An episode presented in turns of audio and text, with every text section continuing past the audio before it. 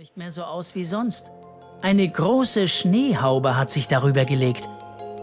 Aus deiner Höhle ist auch ein Iglu geworden, meint Hase Langbein.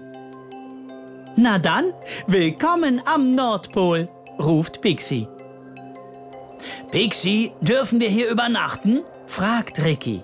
Dann schlafen wir doch in einer echten Schneehütte. Nur, dass viel mehr Platz ist, freut sich Umberto. Auf jeden Fall, meint Pixie und heizt nochmal den Ofen ein.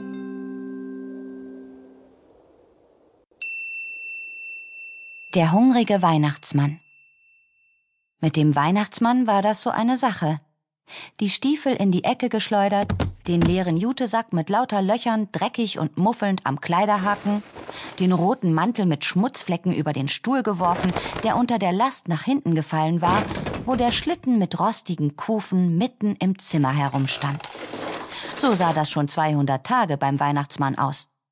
Der Weihnachtsmann schlief, und wenn er aufwachte, dachte er gar nicht daran, Ordnung zu machen und den Jutesack für die Geschenke zu flicken oder wenigstens den Mantel aufzuheben. Bis nächstes Weihnachten ist doch noch so viel Zeit. Wenn der Weihnachtsmann nicht schlief, dann hatte er Hunger.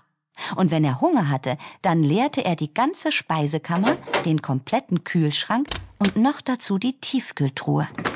Dass alle drei immer voll waren, verdankte der Weihnachtsmann nur seinen Rentieren hinter dem Haus, die froh waren, dass sie etwas zu tun hatten, während der Weihnachtsmann schlief.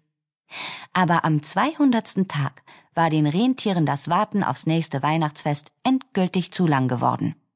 Sie hatten sich aus dem Staub gemacht, waren über den glühenden Julihimmel gereist und hatten an einem schattigen Fluss eine Weile Rast gemacht.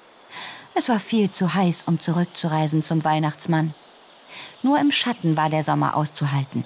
Und wozu zurückreisen? Der Weihnachtsmann schlief ja doch. Doch das stimmte nicht. Der Weihnachtsmann erwachte und fand die Speisekammer, den Kühlschrank, die Tiefkühltruhe so, wie sie waren, als er das letzte Mal eingeschlafen war, nämlich leer. O je,